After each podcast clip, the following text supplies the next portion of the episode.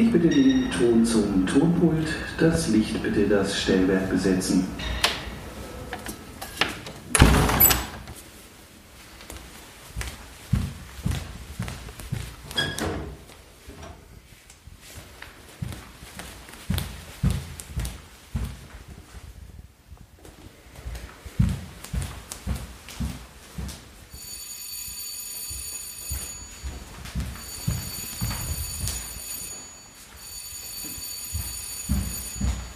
Das war das dritte Klingelzeichen.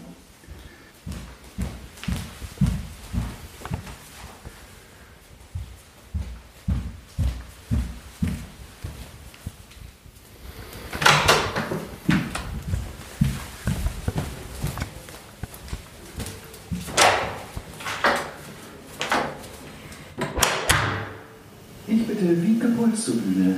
Mit freundlichem Ersuchen. Wiebke Puls bitte.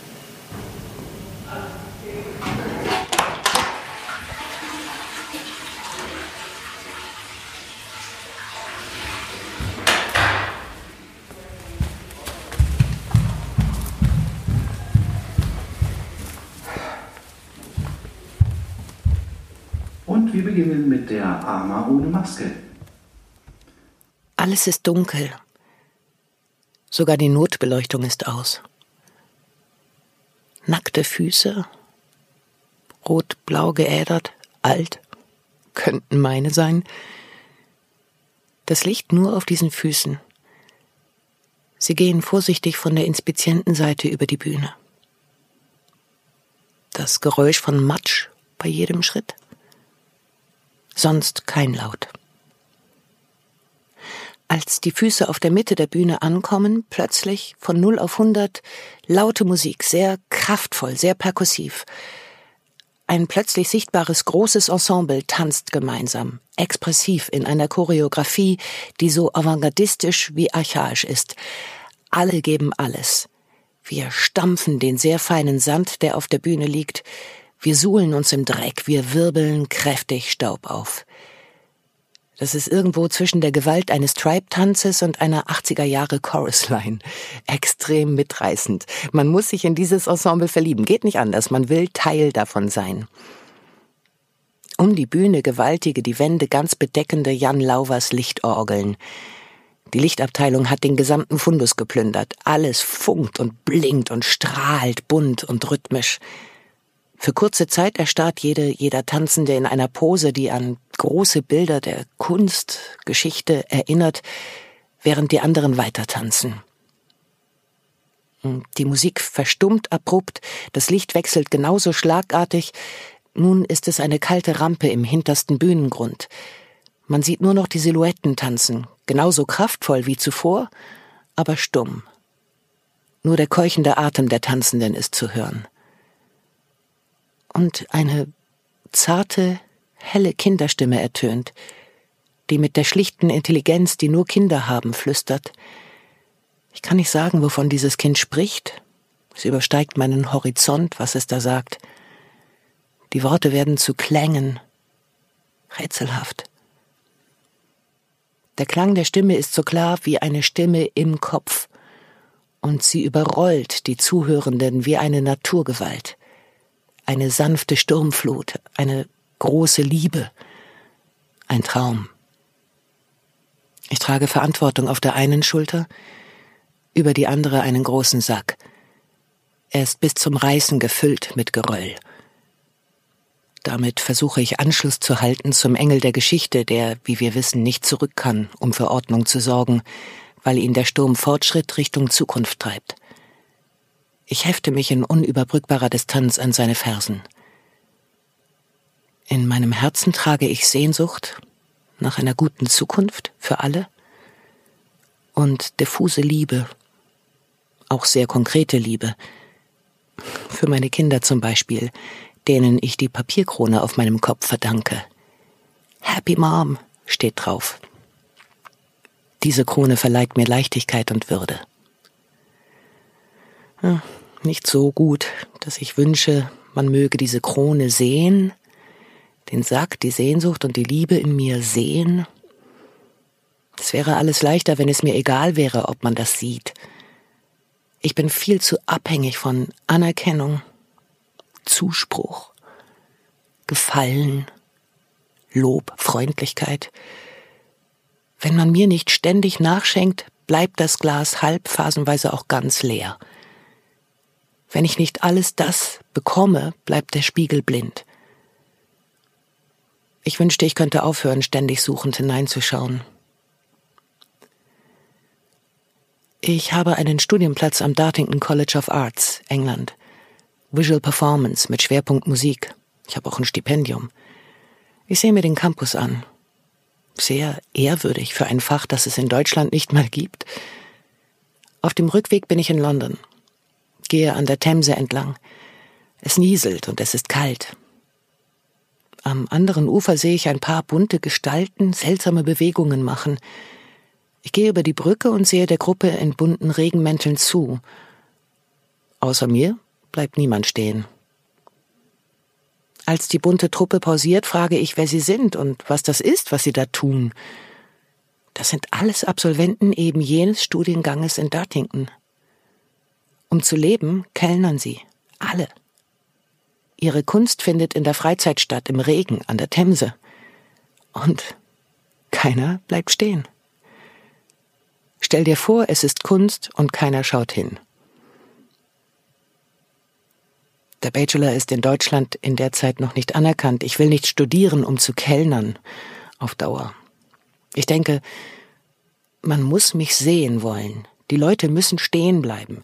Und wenn sie nicht verstehen, was ich tue, dann muss ich der Magnet sein. Es heißt, an Prüfungen staatlicher deutscher Schauspielschulen kommen nur die Besten durch. Ich will dort meine Ausstrahlung testen lassen. Wenn man mich sehen will, nicht wegschauen kann, so denke ich, dann habe ich eine Chance an der Themse. Für die Prüfung lese ich zum ersten Mal Stücke. Es macht Spaß. Ich muss auch einen Text schreiben. Macht mir auch Freude. Gar nicht so unwichtig der Umgang mit Sprache. Auf den Fluren der HDK in Berlin knabbern sich die Prüflinge vor Nervosität die Nagelhäute von den Knochen. Manche sagen, wenn das nichts wird, geht gar nichts. Sie wollen nur eins. Schauspielerin werden. Ich nicht. Und so flutsche ich durch die einwöchige Prüfung ohne Angst. Hab eine große Bühne für mich. Gut, ich spiele. Yeah. Man stellt meinem Körper Aufgaben, diesem überlangen Ding, mit dem ich nie etwas anzufangen wusste. Alles fällt leicht. Es ist wie ein Workshop. Das ganze Studium ist so. Ich denke, kann nicht schaden, all das zu lernen. Danach studiere ich dann in England und werde Künstlerin. Als ich entgegen aller Prognosen ein erstes Engagement angeboten bekomme, denke ich das immer noch. Auch beim zweiten. Ich erlebe unglaublich aufregende, fordernde Jahre am Theater. Es dauert sieben Jahre, bis ich mir eingestehen kann, ich liebe diesen Beruf. Ich bin in meinem Element. Ich bin richtig hier. Immer dieselbe Wohnung. Ich erkenne sie, obwohl sie sich ständig verändert. Das ist meine Wohnung. Mal führt eine Freitreppe dorthin, mal ist die winzige Tür im zweiten Stock ohne Aufgang. Ich kann durch riesige, lichte Räume gehen, die in der nächsten Nacht verwinkelt und marode sind. Oder Mauern sind plötzlich eingezogen. Ich weiß, dahinter geht es weiter, ich finde nur jetzt gerade keinen Zugang. Das Schlafzimmer ist behaglich. Oh. Gibt gar kein Schlafzimmer. Dafür eine enorm große, luxuriöse Küche. Nur ein Becher? Das Gebäude ist Schuppen, kiemenförmig angelegt. Wohnlandschaften im wahrsten Sinne. Wo sind denn hier die Kinderzimmer? Ach, da, jenseits des Treppenhauses. Der Teil gehörte neulich noch einem anderen Mieter. Die Tür war verschlossen. Ein riesiger Tisch auf einer Empore für viele Gäste. Ich lebe allein. Ich lebe im Stamm. Mit Fremden. Mit meinen Kindern. Ich finde keinen Stift, nicht mal Papier. Und jetzt ein riesiges safrangelbes Atelier. Hoch wie eine Halle. Es zu heizen kostet ein Vermögen. Ich brauche einen Mäzen, um da arbeiten und leben zu können. Die anderen zu dieser herrschaftlichen Pracht ungehörigen Räume liegen unter der klammen Erde. Nur das Nötigste. Aber der Fluss unter der Terrasse des Schlosses. Oh, ein Garten. Heute sogar ein Park. Er führt in einen Wald. Dort gibt es keine Wege mehr. Ich träume in Architektur. Im Traum sehe ich, wie ich gebaut bin. Es gibt natürlich noch viel mehr Träume. Ich benutze meine Traumkraft, das ist auch Teil meiner Arbeit. Die besten, kreativsten Stunden sind die vorm Einschlafen und vorm Erwachen. Ich imaginiere, fantasiere, forme, korrigiere. Die Leute bekommen Kopfhörer. Ich erzähle ihnen eine Geschichte von Tschechow und die Geschichte meiner Großmutter, verwoben damit. In Vierergruppen gehen sie währenddessen durch den Wald, machen Rast auf einer Bank und blättern in einem Fotoalbum. Auf den Berg, auf einer großen Wiese, trinken sie ein Glas Wein und genießen die Aussicht. Dann wandern sie hinunter zum See. Vom Ufer rudern sie zu einer kleinen, von Schilf geschützten und mit unzähligen bunten Wimpeln geschmückten Insel. Dort erwarte ich sie, auf der Stegtreppe sitzend, die Gummistiefel im kühlen Wasser.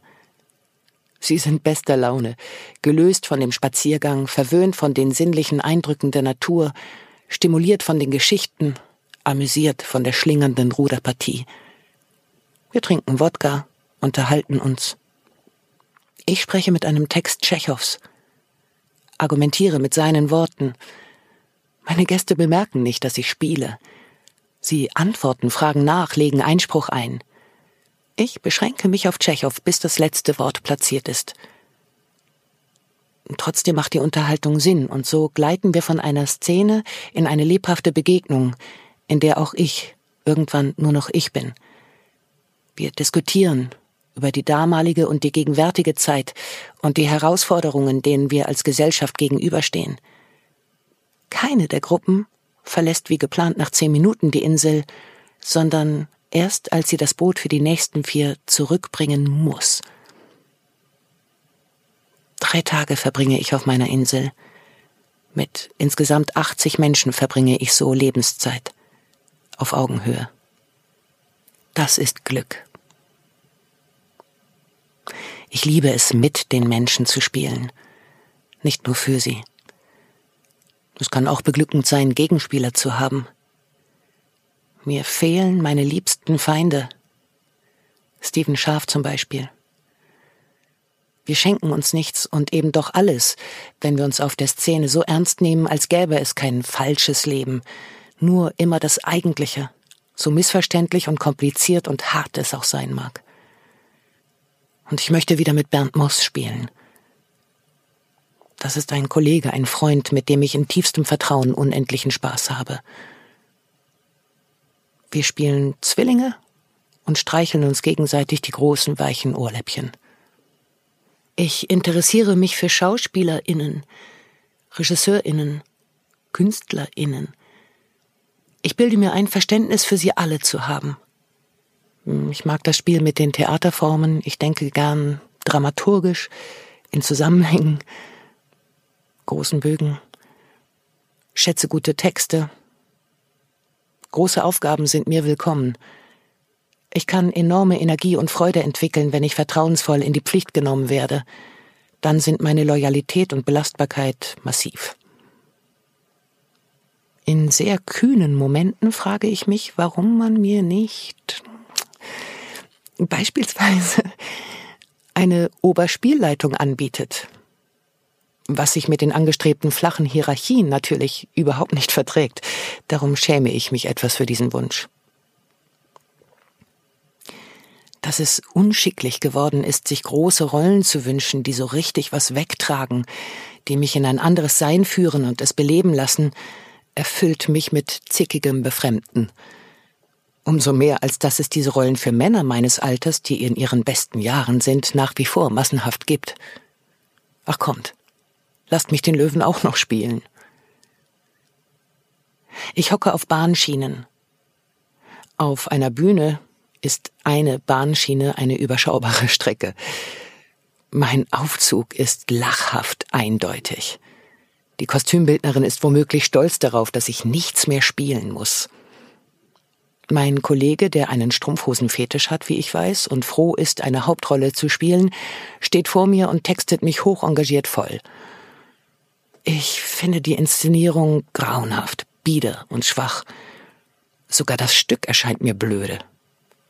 Ist ein Klassiker. Kann so blöde eigentlich nicht sein. Ich verstehe die künstliche Erregung meines Kollegen nicht. In seinen Mundwinkeln bildet sich Schaum und er schwitzt wie ein Schwein. Vor Langeweile laufen mir die Tränen über das Gesicht. Danach kommt er besorgt zu mir und fragt, warum ich meine Figur heute so emotional anlege. Ich sage, ich bin nicht emotional. Ich spiele auch nicht. Ich schäme mich einfach für diesen aufgeblasenen Quatsch, den wir da machen. Ihm fehlen vor Gekränktheit und Empörung die Worte. Für diese meine Gemeinheit schäme ich mich heute noch. Ja, wenn es nur das wäre, einen düsteren weiblichen Charakter als Morticia aus der Adams Family zu verkleiden. Ah, es ist schlimmer geworden. SchauspielerInnen, die lieber nicht mehr spielen sollen, sondern vorgeführt werden als das, was sie scheinbar sind. Guck mal hier. Unser Schwarzer. Ja, echt. Und hier, echt queer. Verwirrend was? Seht mal, ein echter Syrer. Nee, unter uns kein Flüchtling. Wirkt aber echt, oder? Gerade wenn er Arabisch spricht. Und die Türkin? Die soll mal schön die Türkin geben. Was?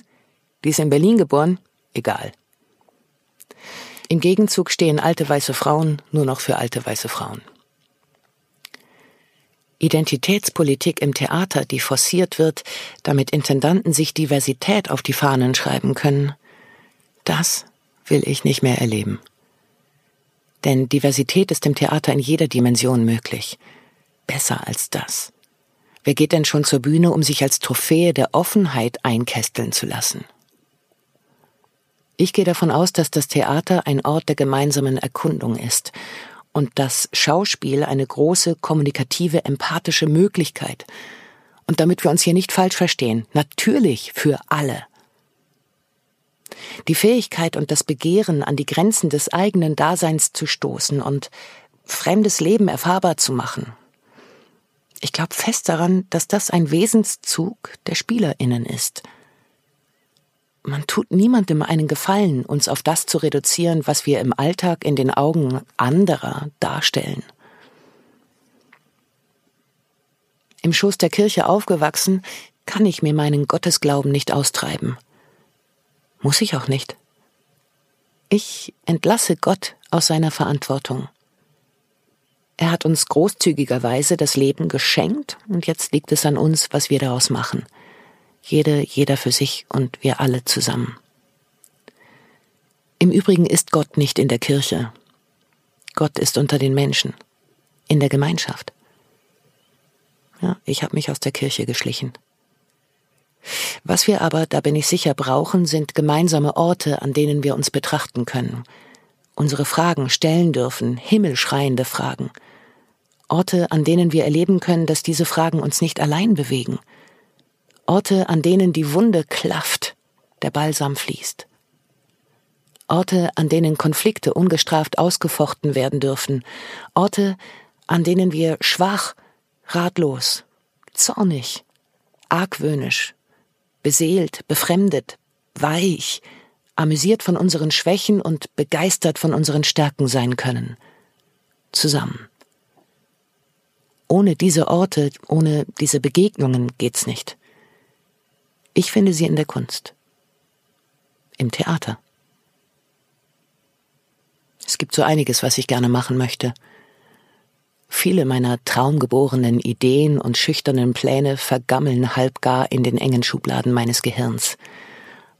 Manche haben es bis in die Schubladen meines Tisches geschafft.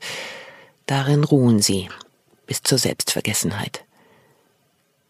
Weil das Selbstvertrauen versiegt, weil ich die Ermutigung von außen so furchtbar brauche, weil der erste Instinkt verduftet wie ein relaxter Pups in der Nacht. Ich bin nicht so gut darin, mir selbst Aufgaben zu stellen und sie dann zu realisieren. Ich bin besser mit Partnerinnen. Davon gibt es hier ja nun einige. Viele neue Menschen, potenzielle PartnerInnen sind ans Haus gekommen. Ich bin sehr neugierig auf sie alle.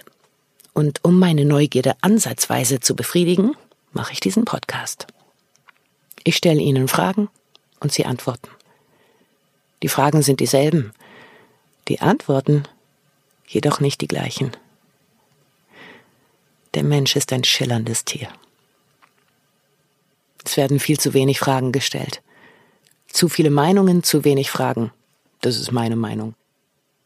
Ich könnte mein ganzes Leben mit Fragen verbringen. Ich sehe kaum einen anderen Weg, andere Menschen kennenzulernen und zu verstehen. Auch das Spielen ist in meinen Augen eine einzige Frage. Ich bin zutiefst verwirrt und echt gekränkt, wenn man mir keine Fragen stellt. Ja, ich weiß, es gibt Menschen, die einfach so von sich aus erzählen. Tue ich auch oft. Aber das kenne ich dann ja schon, was ich da sage. Erst die Fragen fördern Neues zutage. Letzte Szene. Es ist ein Solo. Ich stehe in der Mitte der Bühne.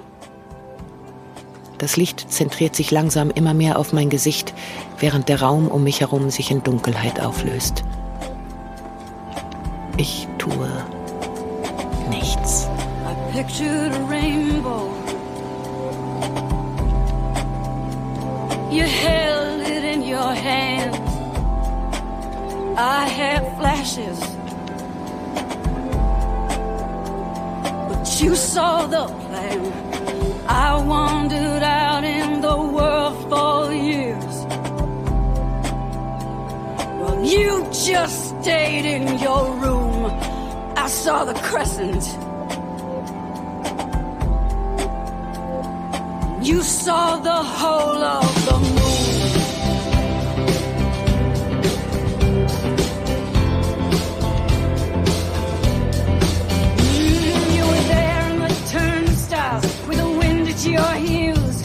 You stretch for the stars